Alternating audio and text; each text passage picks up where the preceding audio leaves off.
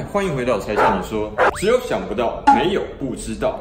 嗨，各位，今天呢要讲一个比较敏感，尤其是对海外的各位中国的朋友、内地的好朋友，我去过大概十，应该有十个省以上，包含各个省会，他们都问我一个问题，他说这个世界好像很多国家。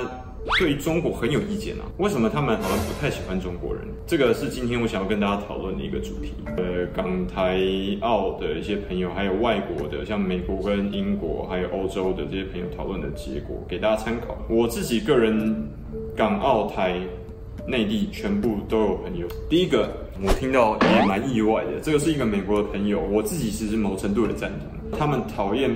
中国人原因是因为中国人开始让美国还有世界觉得恐惧，因为他好像某程度要追上这个世界，追上欧美国家的脚步。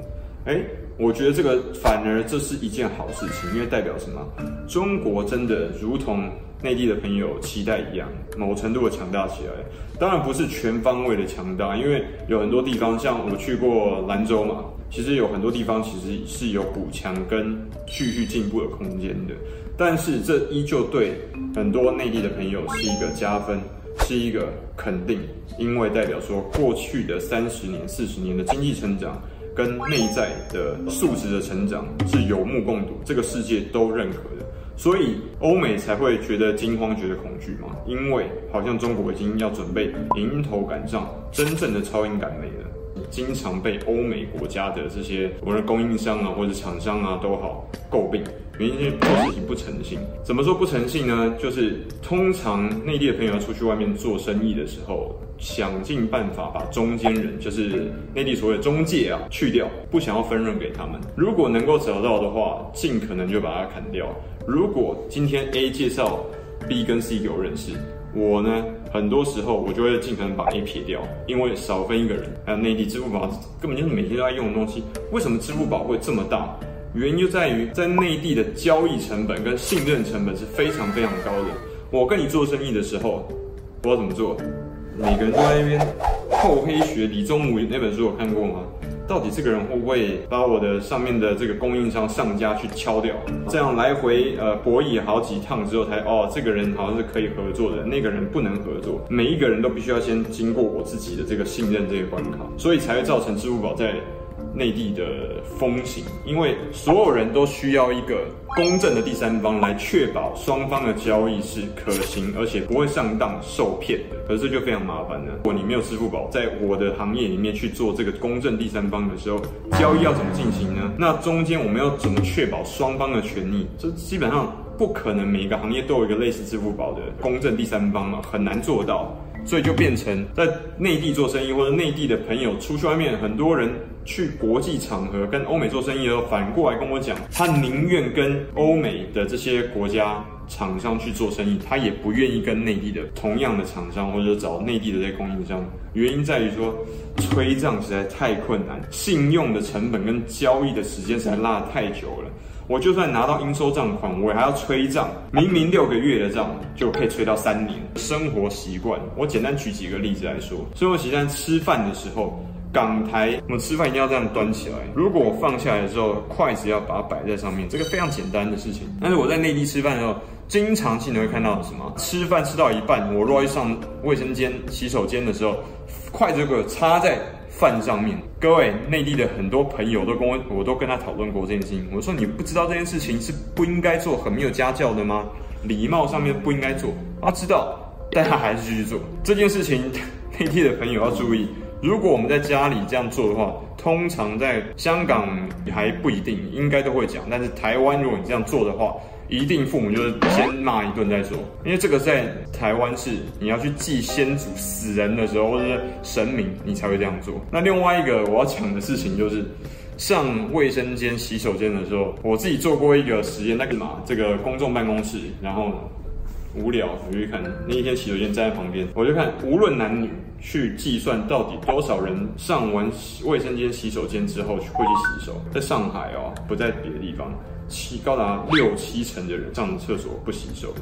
当然，你可以说这是我主观的看法。一个别的外地人或别的外国人，其他美国、英国、法国、欧洲人也看到类似的状况，他对中国人的印象，尤其卫生上面的形象就崩盘了。毁灭了嘛？生活习惯真的要注意。还有在出去外面住这个饭店、酒店的时候，去外面吃 buffet 这种早早餐、午餐的时候，自助餐使用筷子、公筷的习惯，内地的朋友真的要多多注意，常常就会又出现另外一种毁三观。这个我相信微博、微信上面有太多的内容跟文章。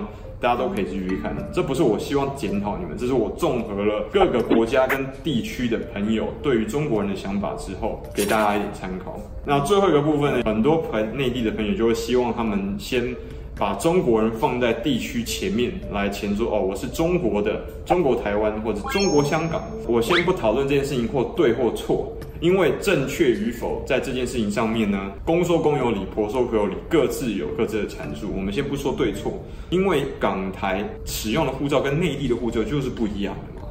那如果我作为一个香港跟台湾的朋友，我拿着不同的护照，我跑到不同的国家，比如美国，他一看到护照上面写的就不一样。我举例啊，我跟一个香港的朋友出去去美国的时候。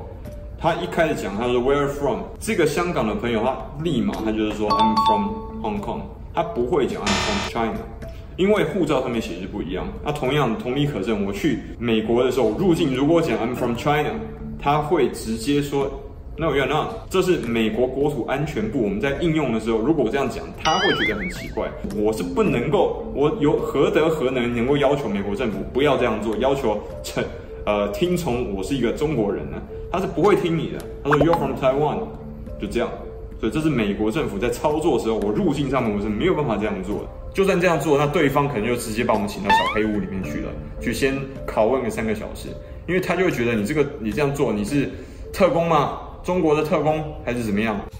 对，所以请各位用平等跟中立、理性的方式去看待很多事情。实际操作面上面，台湾跟香港人是没有办法这样做的。如果你觉得香港跟台湾人是您的同胞的话，也请不要像香港跟台湾当地人一样去为难台商，一样去为难台湾跟香港的朋友，好吗？有什么想要了解的问题，或是希望像跟黑柴李胖宝讨论的主题，也欢迎在下面帮我们留言讨论。当然，希望您是用很中性、理性的看法去跟我们讨论这些议题，而不是一开始上来就要留岛不留人啊，留人不留岛。我觉得这样子就失去了客观跟讨论分析的价值跟意义了，好吗？那期待你很快速给我们的反馈，跟你希望我们跟你讨论的不同的角度或意见，或者不同的主题，甚至电影都可以。如果你觉得这支影片你喜欢的话，帮我们订阅。跟加分享，按小铃铛提醒哦。台下你说，胖宝，胖宝在这边啊，下次见，拜拜。